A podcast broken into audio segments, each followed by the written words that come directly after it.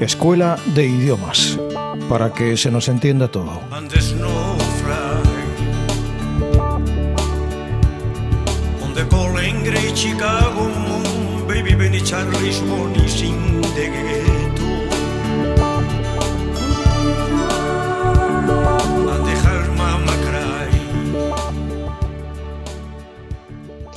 Pues sí, eh, este año yo, pues los que me conocen saben que nunca he celebrado mi cumpleaños porque la única vez fue cuando cumplí los 18 con mis amigas y luego ya fue la vida rodando. Pero este año es especial, es especial porque hace 30 años que una niña, digo una niña de 18, con muchos miedos, inseguridades, con 2.000 pesetas en el bolsillo, que son 12 euros, eh, de estar predestinada a, un caos, a una sin razón absoluta, pues hoy esté conversando contigo y que pueda estar alzando la voz, ¿no? Y que, eh, y que siga en pie, ¿no? Que siga en pie con la, sin, sin traicionar a esa niña que, que, me dio la libertad, ¿no? Yo siempre procuro ser fiel a esa niña que, con su instinto de supervivencia dijo, esto no lo voy a tolerar, voy a salir sin esperar, mm, mm, sin saber lo que le podía esperar.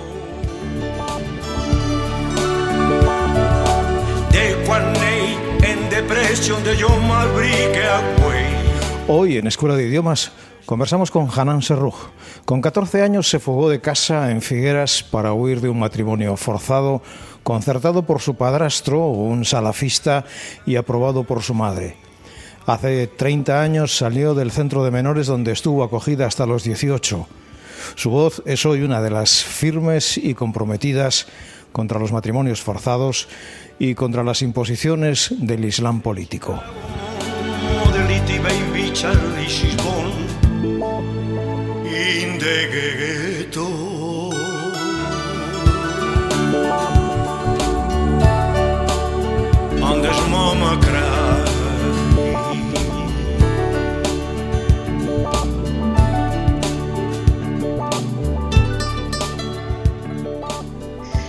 Pues mira, el cumplí, eh, cumplo 18 eh, años, 24 de agosto, ahora hace 30, y ese día eh, me queda grabado especialmente la sensación de, de un miedo que te provoca frío en el cuerpo, que te deja bloqueada, porque cuando oigo al educador decir ya has cumplido 18 años, mm, eres adulta, ya no tienes posibilidad de seguir en el centro y ya tienes que irte afuera.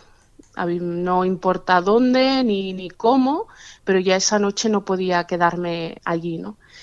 Y de repente tuve una sensación de que todo era muy grande, de que aquella ciudad pequeña en que estaba mi centro, que era Gerona, se volvía enorme luego la sensación de, pérdida, de, porque yo pensaba, tenía la, extraña eh, sensación de que posiblemente pues el haber estar en un centro de aquello que huía pues yo no me iba no me iba a seguir persiguiendo que me creí de alguna forma que estaba en un entorno que me protegía. Y en realidad y con el tiempo me di cuenta que justamente era allí donde empezaba todo, que había huido de una situación extremadamente peligrosa y, que corría peligro mi, vida, pero que la verdadera aventura, la verdadera lucha empezaba en aquel momento, ¿no? Tuve la gran suerte de que mi amiga, que había salido algunos meses antes, que más o menos consiguió pues tener un cobijo, pues le salió esa, esa vena de, que, de, de, sobrevivencia, de, esa em, soberbia que da la juventud que está em, enfadada y me cogió y me dijo, no escuches, no hagas caso a nada y vamos a celebrar tu cumpleaños. y, creo que es eh, mi salida fue el celebrar mi cumpleaños como celebrar la vida y empezar Eh, tengo, tengo, en, este, en este punto, Hanan, tengo dos preguntas. La primera, em, ¿quién tenías fuera que te pudiera echar una mano? La segunda, relacionada con esa, si era una fecha ya establecida, cumples 18 años y la noche que cumples 18 años no estás en el centro de menores porque legalmente ya no puedes estar ahí, ¿no, no, no, no te preparan para ese día previamente? Mira, estamos hablando que en el año 92, los años 90, eh, no existía la idea de la preparación. De entrada, y por desgracia sigue sucediendo, muchos de los niños que son acogidos por la Administración, especialmente cuando son de edades mayores, eh, se da por sentado de que posiblemente volverán a la familia de donde se les, eh, se les quitó. Eso por un lado. Y por el otro, la preparación eh, que hoy más o menos es, yo considero que es bastante simbólica en la mayoría de los casos, de los casos exceptuando algunos eh, perfiles como con más habilidades y preparación académica. no existe tal preparación. el, éxito y la preparación no es que tengas una habitación y un sueldo que cubra esa habitación, no importa el tiempo, ¿no? Que la, vida es compleja y, necesitas mucho más que una habitación. ¿no? En aquel entonces eh, se preparaba de una forma muy, muy, muy, muy básica, muy primaria. Eh, era ponerte a trabajar en cualquier cosa eh, y, ya está, no, no había el sentido de responsabilidad, estaba muy marcado. Quería mucho la administración en aquel entonces desmarcarse de lo que era la idea de los centros de protección gestionados por religiosas que sí que tenían un componente social y familiar, con lo cual se centraban más en, acompañar de, una forma o de otra hasta que especialmente las niñas eh, tuvieran una familia, ¿no? Fuera, se hubieran casado y, siempre mantenían ese hilo, ¿no? La administración quería desmarcarse de, esa forma, ¿no? Eh, yo en la calle no me esperaba a nadie, me esperaba a la calle y luego descubrí que tenía dos amigas y eso fue mi, mi sostén, mi, mi, apoyo, mis muletas de los primeros meses, ¿no? Pero no tenía nadie porque al huir de, de, un, entorno pues como el que era totalmente eh, islamizado, radical, donde yo había deshonrado, no había vuelta. Tú a, casa no podías volver para nada podía volver porque yo estoy repudiada, había deshonrado la, a la familia a la comunidad y lo que me podía esperar era simplemente eh, pues un castigo físico con riesgo de pérdida de vida o que me llevaran a me secuestraran para eh, dejarme en, Marruecos no y por otro lado mi el instinto de supervivencia y el orgullo ese de la juventud tampoco yo me iba a permitir volver para atrás, para atrás nunca, porque era como fallar como haber perdido, ¿no? Y yo tenía claro que yo tenía que ganar la batalla, tenía que ganar la batalla, tenía que, demostrar que, decidí correctamente que iba a ser, sobre todo tenía la, idea esa de buena persona, ¿no? Como niña, decía, no, no, no, yo, yo voy a ser correcta, voy a ser un orgullo y además, además mi decisión no tiene vuelta atrás y no tenía vuelta atrás.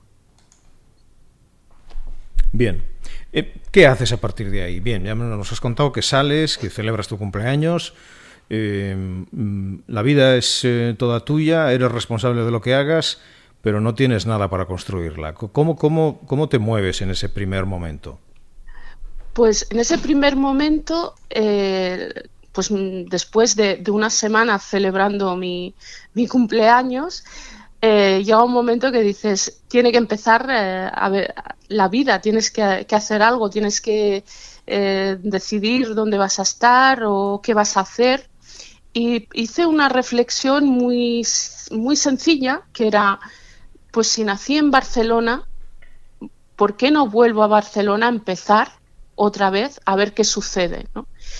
Y, y, era todavía más arriesgado en el sentido al no tener nadie, y ahí ya no estaban mis dos amigas, eh, que me iban a que me habían dado una mano en, pasar al cubierto las primeras noches, el, darme algo tan básico como era el comer, era muy arriesgado, ¿no? Y mis amigas, pues eh, yo pensé, digo, si les digo que vengan a Barcelona, pues las tres allí vamos a, a, vivir la ciudad, ellas se quedaron en Gerona y dicen, no, no, nosotros no nos, no nos vamos a mover. Y me, pues mira, cada una de ellas, pues quien tenía, em, ahora no recuerdo bien, 15.000 pesetas, eh, 20.000 pesetas me las dieron. Los amigos, que al final mm, son parte de, se convierten en familia, eh, cuando se, te quieren y te acompañan, te ayudan sin preguntar, ¿no? Y sin remilgo, sin haber pedido yo nada, me dijeron, toma, vas a necesitarlo para una habitación, ¿no? Y ahí que fui, me, planté en Barcelona, eh, evidentemente la habitación más barata, la pensión más barata que podía existir en toda la ciudad, en la Barcelona del 92, estaba en la calle Ruba 2, y, ahí tenía el mes cubierto y, a ver qué, iba a hacer. Primero, pues eh, daba vueltas, tenía claro que quería pues eh, ponerme a trabajar lo antes posible, siendo tan joven. Eh, es complejo porque aparte tenía una situación administrativa desastrosa porque a pesar de haber nacido y crecido en España, ser española, eh, debido a las trampas administrativas y que quisieron aprovechar para mi, matrimonio forzoso, nunca me tramitaron la, nacionalidad. Y por otro lado, el permiso de residencia de estudiante pues, se, caducó al, cumplir los 18 años y nadie se preocupó de renovarlo. esto supuso que durante años yo no existía, no podía cotizar, no podía tener acceso a la sanidad, no tenía absolutamente nada, no tampoco era consciente del daño que, me estaba generando, ¿no? Eh, y, bueno, pues me acerqué a la boquería, la boquería, el mercado, pues cuando cierra, pues recogía algo, pues siempre pues en las paradas que si te dan algo por menos dinero o incluso te lo regalan gracias a alguien, pues eh, me comentó, pues hay una señora que necesita a alguien para, para fregar las escaleras porque es mayor y, no puede, ¿no? Y yo al día siguiente estaba allí la, a primera hora y, preparadísima para hacer lo que quisiera y más, ¿no? Y de ahí poco a poco pues fui, fui, fui caminando, ¿no? Un trabajo, otro trabajo, eh, y, intentando centrar, llegar, aterrizar en Barcelona y pasando mucho, muchas horas de reflexión, muchas horas de, de, sensación de eh, sigo huyendo y, empiezo a, parar de, psicológicamente de correr, ¿no? De decir, bueno, te estás, te estás asentando en Barcelona, te vas a desarrollar tu vida, ¿no? Y quitarme ese miedo de, la, de tener alguien que, que está eh, que está a punto de caerme encima. ¿no? Esa, ese es un miedo que a mí siempre me persiguió, porque a pesar de haber estado tutelada, en mis adentros siempre tenía ese miedo de Barcelona con Figueras, eh, Gerona con Figueras no había mucha distancia, que en cualquier momento me pudiera cruzar, encontrar con alguien del, del entorno que me habían repudiado. ¿no? O sea, que tú, tú tenías, tú tenías una vida anterior al centro que notabas que te perseguía. Para quienes no conocen esa vida, eh, vamos a dedicarle unos minutos a la razón por la que tú huyes de casa y a la razón por la que terminas en un, en un centro de menores.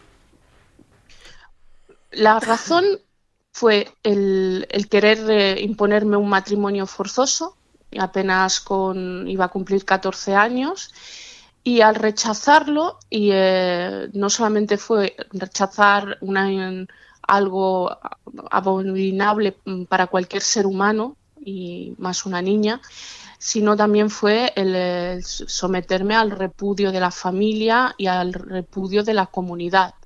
Y era algo que atentaba contra el honor, que, que sabía que de, de, alguna forma de, resarcir esa deshonra, pues eh, por un lado, pues nadie de la comunidad, nadie de, que conociera a mi familia podía tener contacto conmigo y aquellos más radicales y aférrimos que se sentían deshonrados por mi, mi conducta, pues se, se, sentían legitimados y se sienten legitimados para atacarme y llegar a incluso a, a agredirme y quitarme la vida, que al final por desgracia que hemos visto que es una práctica que se está extendiendo eh, en Europa, eh, rebatir, eh, con, acabar enterrada. ¿no?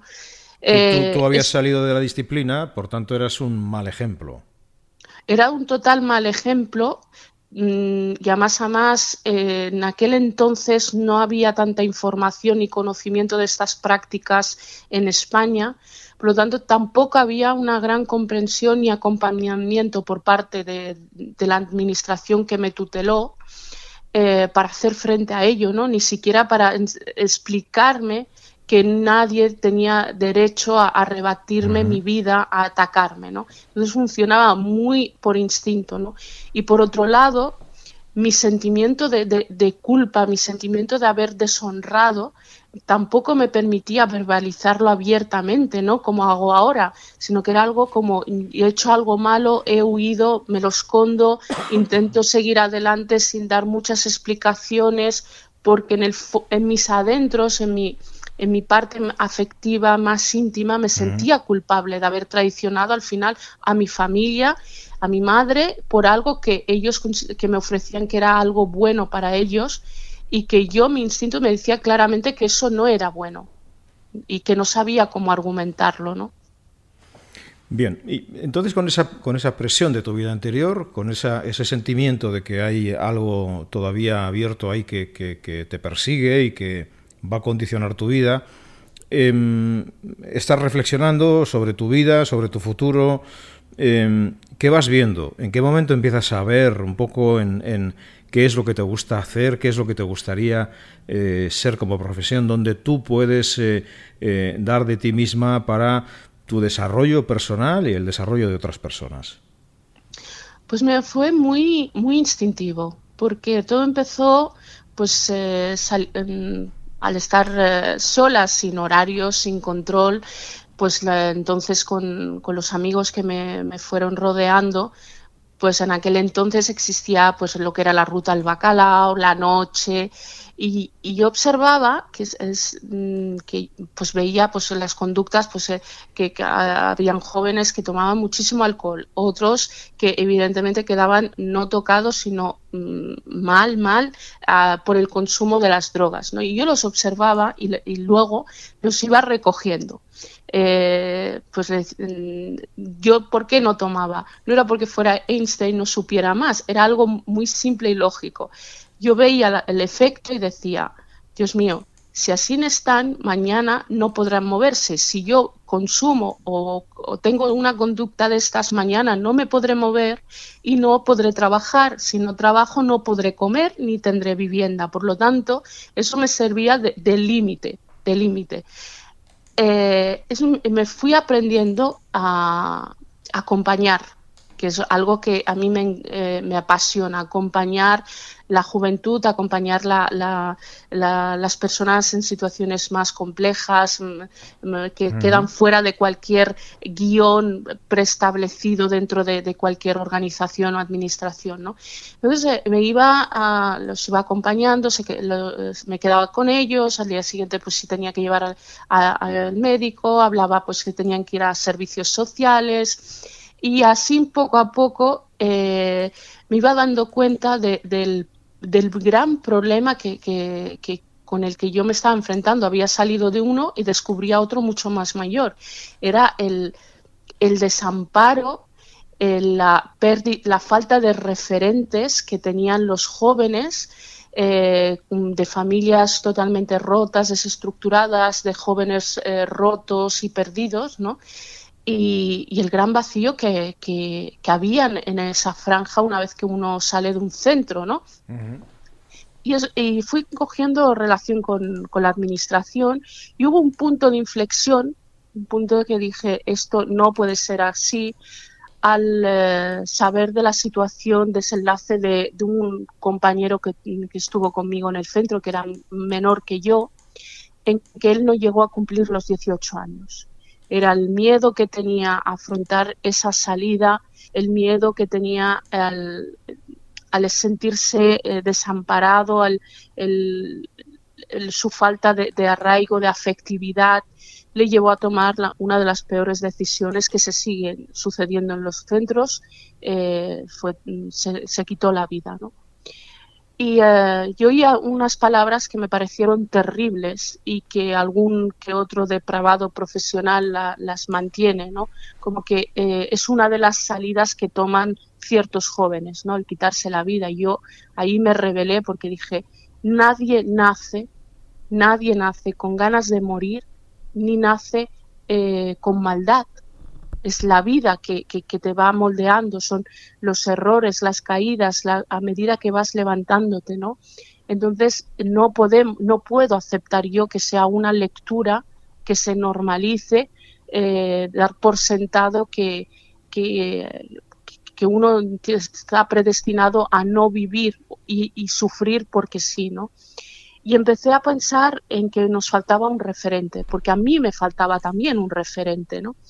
Y eh, pues me acabé pues eh, participando en algunos foros me dediqué a hice un curso de auxiliar de, enfermería con unas prácticas en un hospital me llevó a conocer gente pues que tenía em, habilidades en entonces con eh, el, área informática que tenía relación con algún periodista y empecé a explicar pues que hacía falta un referente a los jóvenes que salían de los centros, que faltaba eh, concienciar de lo que sucedía después de los 18 años y ahí se empezó a hablar en los años 96, 97 de los extutelados. Eh, se empezó a debatir qué respuesta se les estaba dando. Surgió una asociación que se llama Punto de Referencia, y eso sirvió para primero para incorporar en las rentas básicas una eh, los jóvenes que salen de los centros que tuvieran una ayuda, un sostén. Pero lo curioso del caso es que mientras yo hablaba de un punto de referencia que hacía falta y que yo necesitaba, pues curiosamente nadie entendió que yo necesitaba un referente, surgieron referentes para muchos, muchos chicos, gracias a Dios, y yo pues seguí mi búsqueda de un referente, mi búsqueda de, de mi de mi propio de mis propios referentes y me y, tomé la opción pues de, de forma natural de, de, que en cada persona con la cual yo me relaciono encontraba un elemento que me pudiera ser de referencia, ¿no? Entonces me he ido nutriendo de diferentes personas, conocidos y, amigos que me han aportado cosas que, de los cuales he ido aprendiendo, ¿no?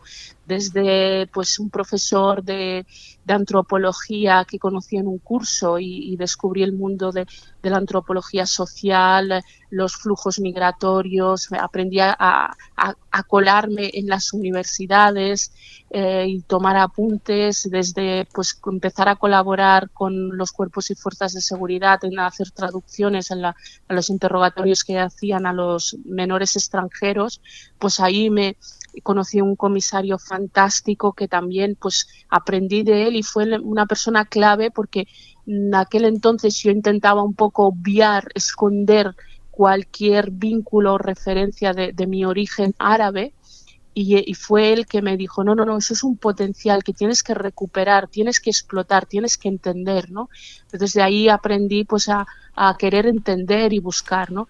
Y así un poco, un poco de aquí, un poco de ahí, también de, contigo, Alfredo, ¿no? De, de, conversar contigo, de observarte, pues también eh, eh, hoy en día a mis 48 años también voy aprendiendo, ¿no? Un referente nos hace falta en cualquier momento de la vida. Mm. Has aludido a mm, amigos, personas cercanas que decidieron quitarse la vida.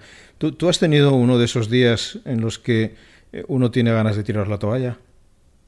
Sí, sí, sí. Hay, muchos días y cuanto más joven, cuando, cuanto más solo estás, eh, el dolor el dolor eh, lleva a, ofuscar el pensamiento y a, querer eh, decir, ¿para qué voy a sufrir más? ¿Para qué voy a seguir luchando? ¿Por qué? y te cansas y dices, y pierdes el sabor de la vida, pierdes el sabor, eh, los ojos se vuelven apagados, ¿no? te, te, domina como una tristeza interior, ¿no? Y, y a medida y llega un momento límite, ¿no? De decir, el dolor te, te, te ofusca, te, te, domina, que llegas a perder esa, e, e, ese, ese ritmo de la vida y, pararte, estancarte, ¿no? Y, evidentemente yo, yo, he tenido un momento oscuro, un momento complicado de decir, no voy a poder seguir apenas con 21 años decir esto no, no, no lo soporto, no, no, sé, no sé qué tengo que hacer más, ¿no? Y mi razonamiento, digamos, era como muy lógico, ¿no? Soy una persona que se comporta bien, eh, intento salir adelante, intento luchar, pero no acabo de entender qué sucede, no acabo de sentirme libre, no acabo de sentirme completa, feliz, ¿no?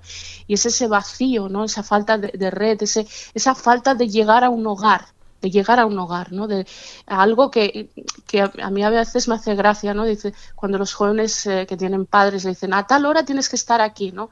Eso es muy importante. Ese control es, eh, eh, es fundamental porque te guía, te, te, da un, un, sentido, ¿no? Tienes que volver a algún sitio, ¿no? Yo no tenía dónde volver. ¿Te habría gustado tener ese control? Yo ahora... ¿Te habría gustado que alguien se ocupara de ti hasta en ese sentido? Exacto, sí, me hubiera gustado tener ese control de decir, es que no, es que alguien me va a encontrar a faltar.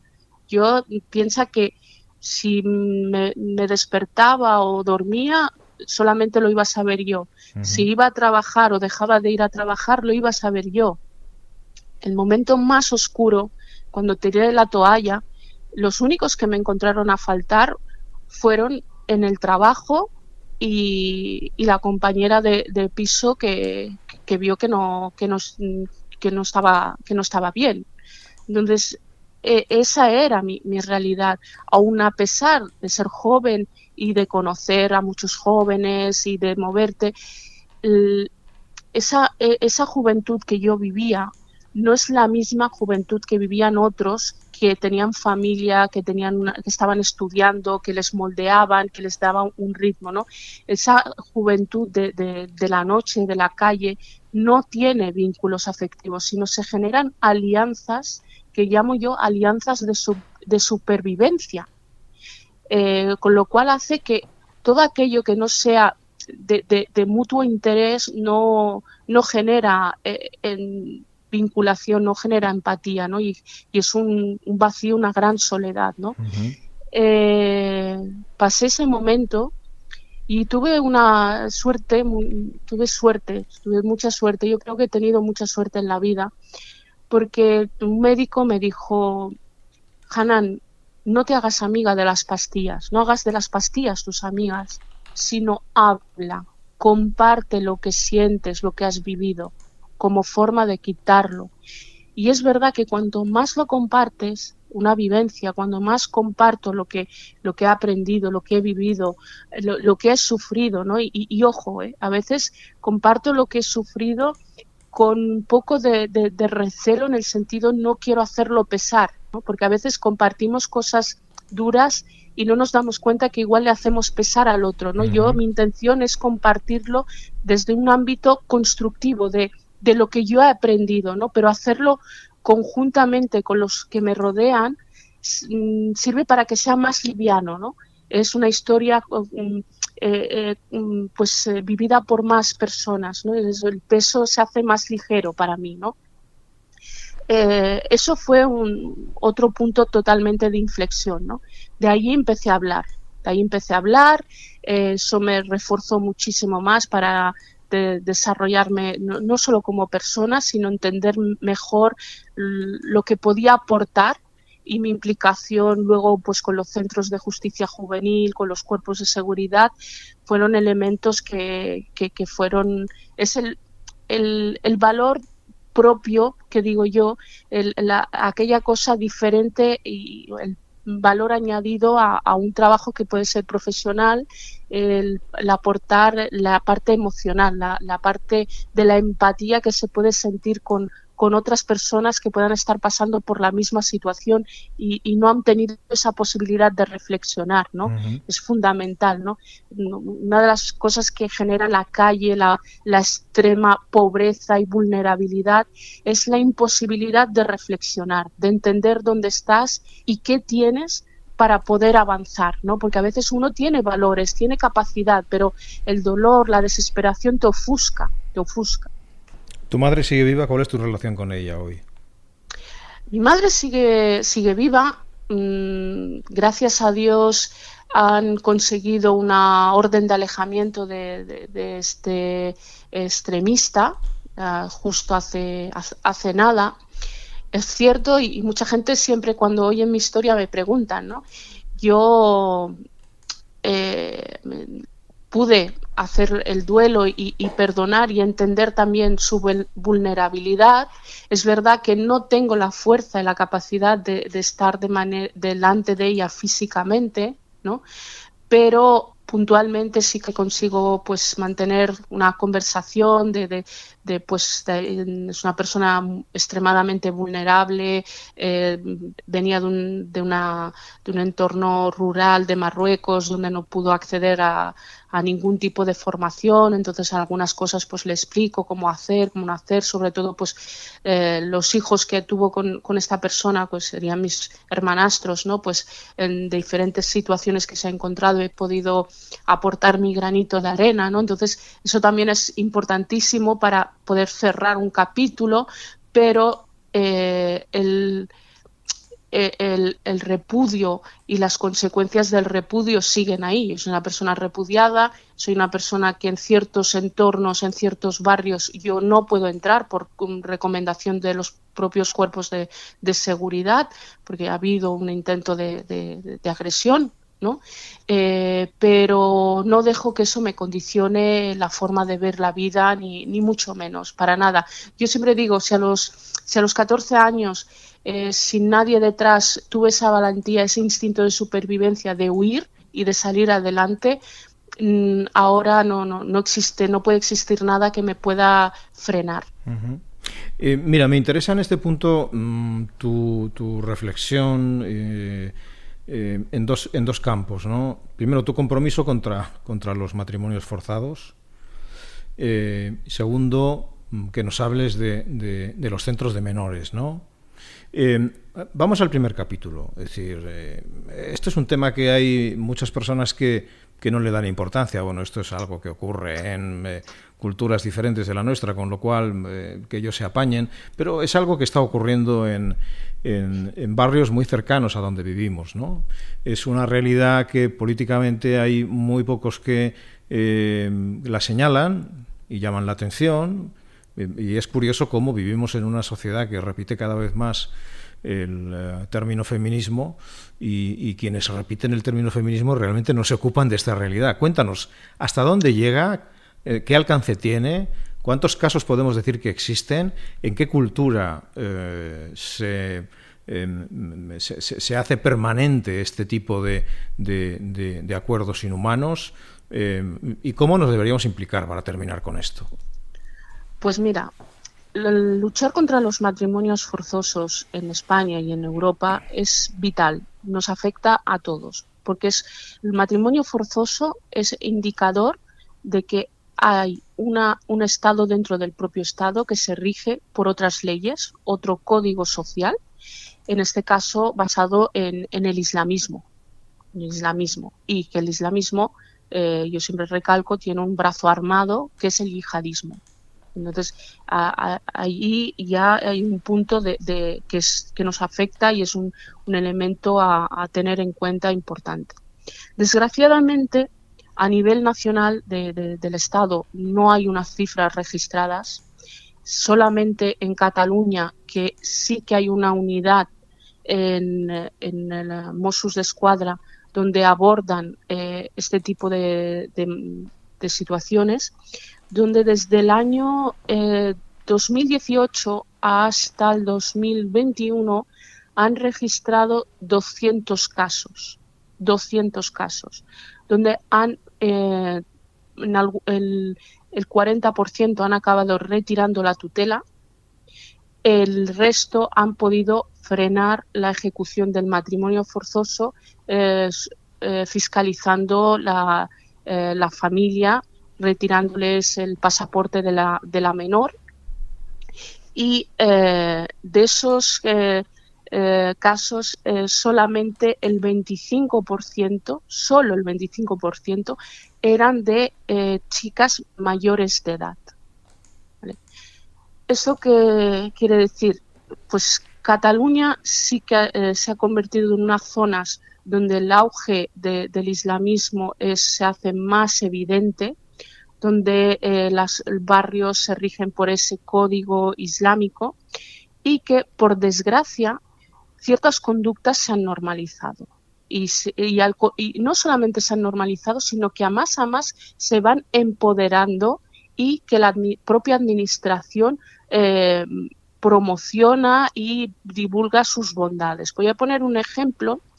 Eh, aquí se han hecho campañas donde se ven las, las mujeres con hijab, desde el Consejo de, Europa a campañas municipales. nosotros eh, en, el Parlamento de Cataluña tenemos una diputada que va con hijab. Hijab es un instrumento de la política islámica. No responde a ningún elemento de, sentimiento religioso, es un instrumento del código islámico. Voy a poner un ejemplo. Eh, hace poco nos visitaba el emir de Qatar con la jequesa y hay un detalle que pasó desapercibido a, a la prensa. La jequesa venía sin hijab era un mensaje claro. Otro ejemplo, en Marruecos la familia real, ningún miembro de, esta familia eh, en público ni en privado usa hijab. Es otro ejemplo claro de que hay una lucha contra el, la, la yihad del, intelectual y del pensamiento contra el, islamismo. ¿no? Esa lucha que en, Marruecos, en Argelia, se tiene claramente, aquí nosotros no la tenemos. Eh, eh, hay un, se ha generado un tabú de que señalizamos el avance del islamismo es eh, ser racista.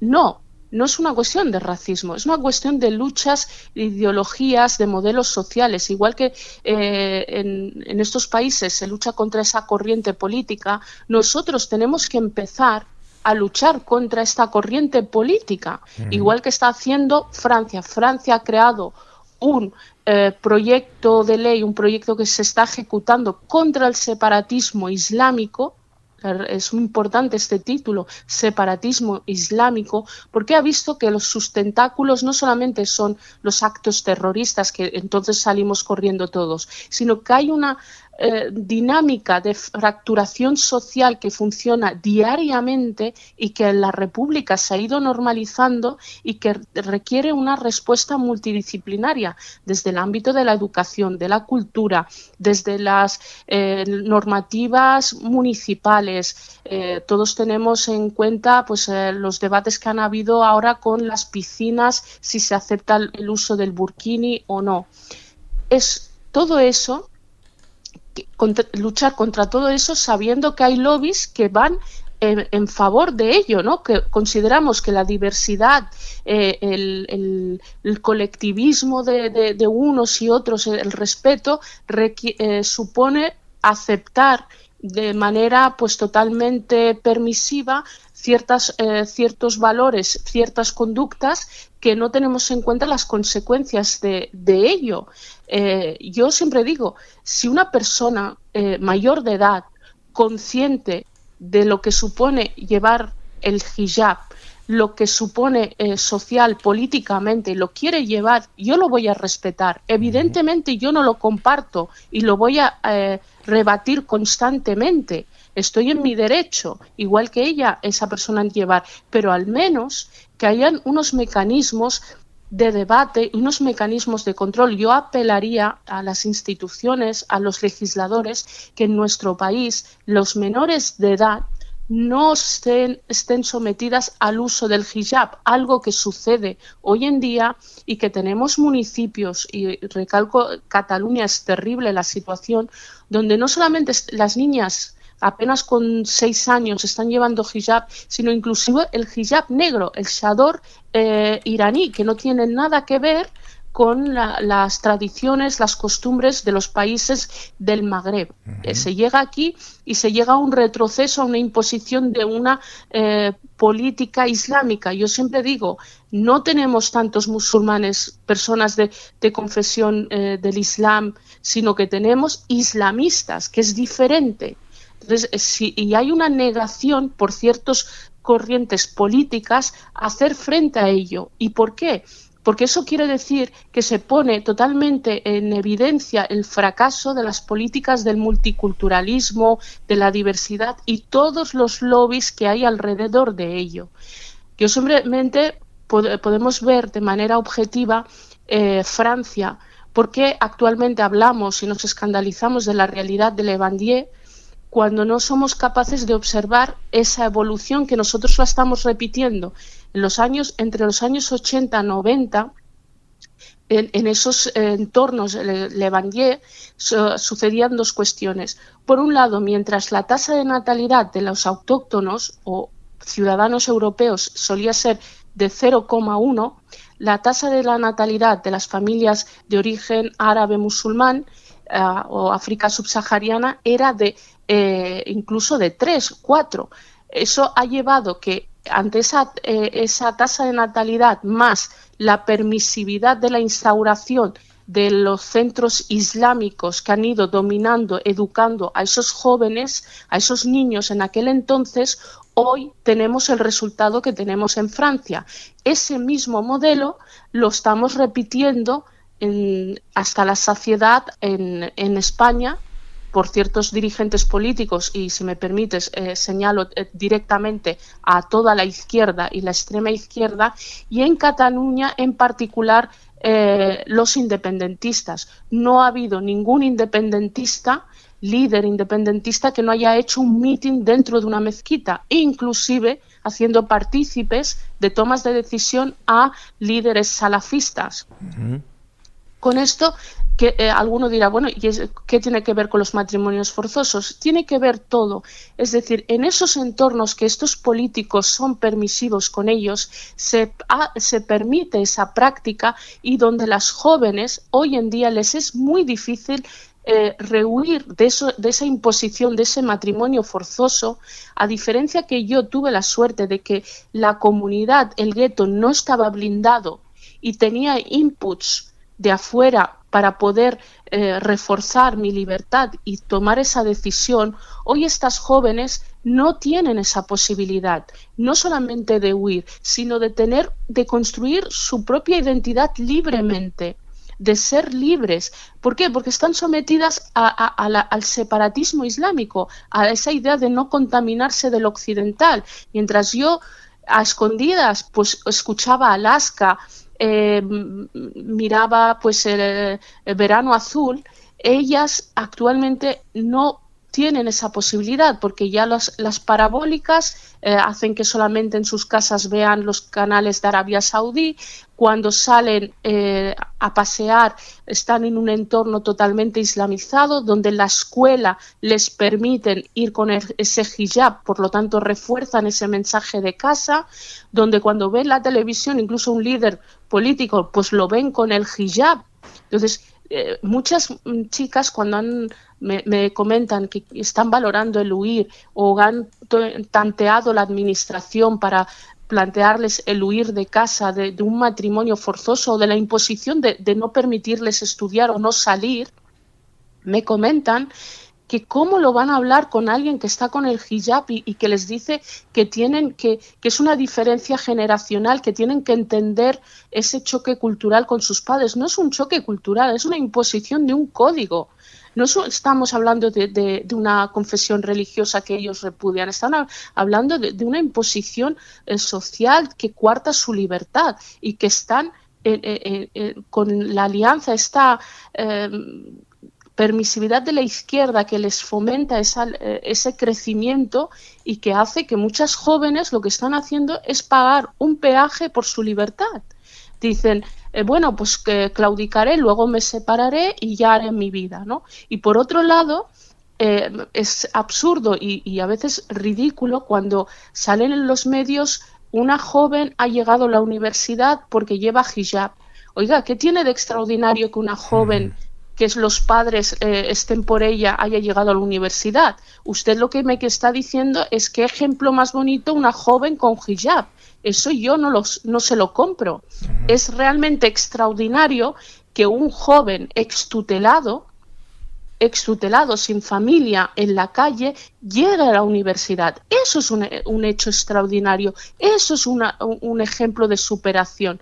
Pero porque lleve un hijab, haya llegado a la universidad, pues sucede en miles y miles de, municipios, países, donde las mujeres, a pesar de ese control, esa cárcel de la moral, e, e, ese pedir perdón constantemente llevando el hijab por ser mujeres, pues eh, luchan por su futuro y llegan a la universidad y, hay familias muy normales, ¿no? Entonces estamos en, esa, en esta esquizofrenia de confusión de, términos. ¿Y los centros de menores, Hanan? ¿Cómo fue tu experiencia y qué sabes de lo que, de lo que ocurre ahora en los centros? ¿Han mejorado?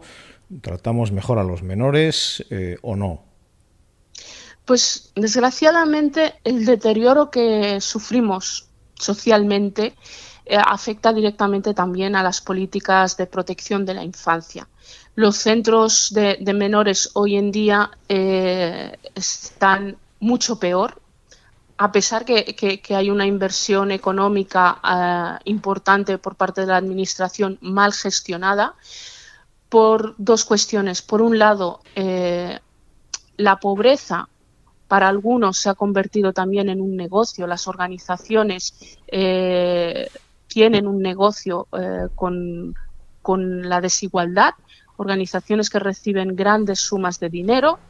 Eh, los servicios externalizados tienen repercusión negativa en, lo que es la calidad del trato, la calidad del servicio, la calidad de los resultados. ¿no? Entonces se han convertido no solamente en, meros parkings, sino en entornos muy, muy complejos donde eh, ya no se trabaja desde la perspectiva de recuperar, de sanar, de educar, sino desde la perspectiva de contener. Si se ve al menor como alguien ya directamente conflictivo, estos son los macrocentros, ¿no? No, no, quiere decir que no hayan centros eh, más pequeños de gestión directa de la administración donde acogen los más pequeños, pero la mayoría se está tutelando especialmente a partir de, los 15, 14 años, jóvenes que llegan con eh, deterioros importantísimos, con diagnósticos complejos a causa de la negligencia y el maltrato. ¿no? Eh, Mm, al cambiar este perfil, ¿no? De antes había una prevención, se retiraban niños que en, edades tempranas porque se veía un entorno complicado. Ahora, a pesar de haber un entorno complicado, se tutela cuando ya no hay ya la situación es extrema, ¿no? Y por un lado hay muchos jóvenes que nunca llegarán a ser tutelados, quedan el expediente ahí archivado en servicios sociales porque la administración no tiene esa capacidad, no, no, está reaccionando. Y por otro lado, tiene unos centros totalmente saturados, una gestión totalmente obsoleta de espalda a lo que es el drama de, un joven roto por, dentro. ¿no?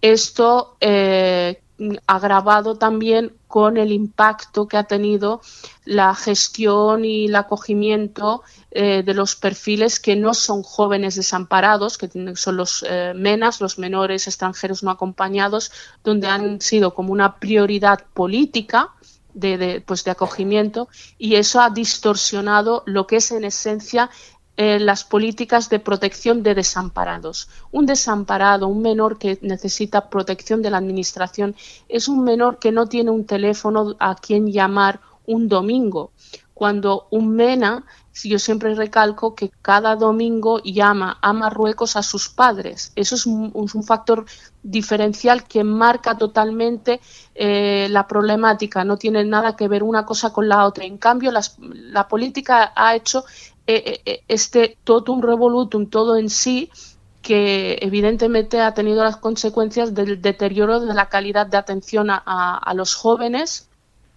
y a los más vulnerables, donde pues últimamente pues todos hemos sabido de casos, ¿no? de situaciones de violencia, de violación de derechos fundamentales flagrantes, ¿no? como la eh, pues la facilidad de captar menores tuteladas por redes de, eh, de prostitución, el alto consumo de, drogas, etcétera. Entonces, e inclusive los propios profesionales, los sindicatos de, educadores sociales alertan de este deterioro, de este malestar, de esta falta de capacidad de gestión, ¿no?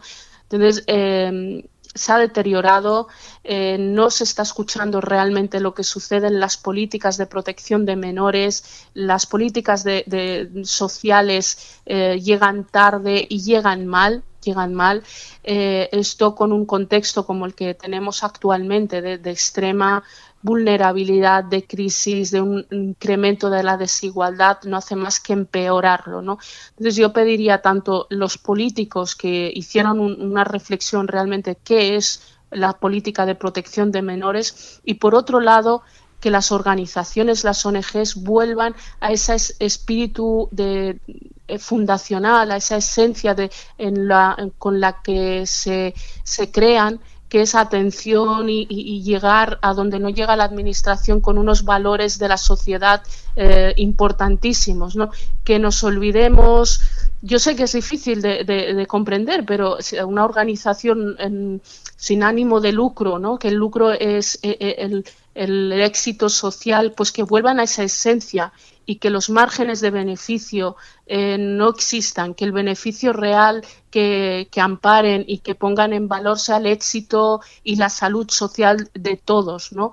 Entonces eh, yo me horrorizo cuando veo pues eh, los, las cuentas que publican algunas organizaciones millonarias o algunas campañas que se hacen en las, los medios de comunicación tremendas y digo todo ese dinero si fuera directamente sin esta intermediación tan, tan mm, grande, esta maquinaria tan gigantesca, fuera directamente a quienes lo necesitan de manera más efectiva, más práctica, creo que ganaríamos todos y que habría un modelo de gestión social mucho más eficiente.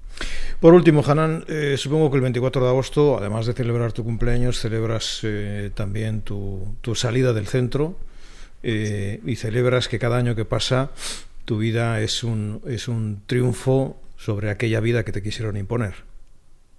Pues sí, eh, este año yo, pues los que me conocen saben que nunca he celebrado mi cumpleaños porque la única vez fue cuando cumplí los 18 con mis amigas y luego ya fue la vida rodando. Pero este año es especial, es especial porque hace 30 años que una niña, digo una niña de 18, con muchos miedos, inseguridades, con 2.000 pesetas en el bolsillo, que son 12 euros, eh, de estar predestinada a, una, a un caos, a una sin razón absoluta, pues hoy esté conversando contigo, que, esté dialogando con, todos los que, me interlocutan y que pueda estar alzando la voz, ¿no?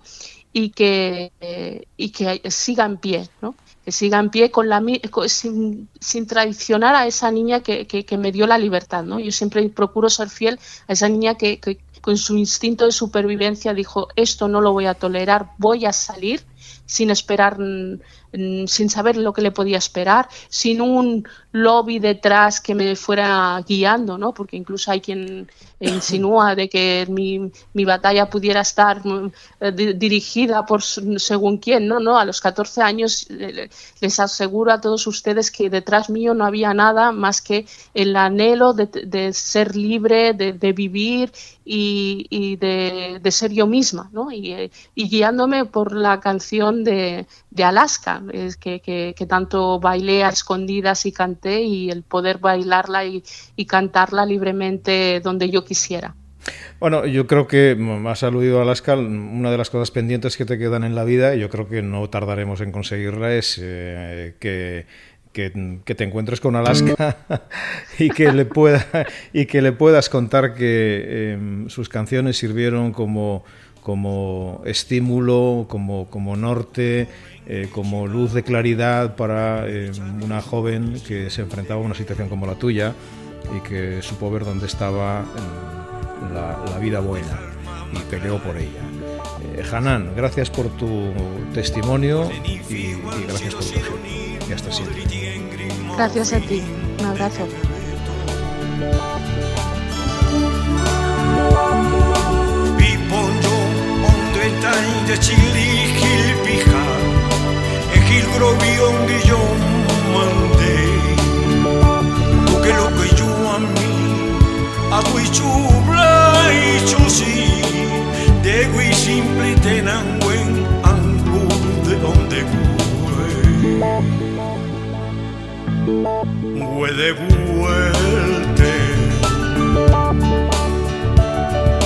Huelgen, Heikiliti, bui Reni, Bos, Plis, Sturiti, Guai, Brusin, de Gegeto. Ande, Hanga y Ben. Sosi estar ertsurruan estruit, naili, justu, fili, hifantz, feizin, de Gegeto.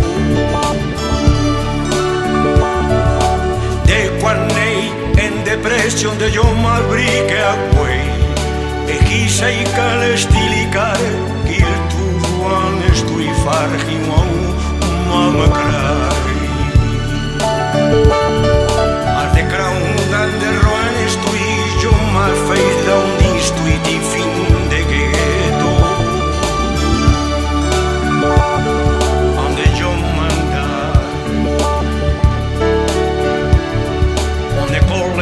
Chicago, Modeliti, Baby, Charlie, she's born in the ghetto.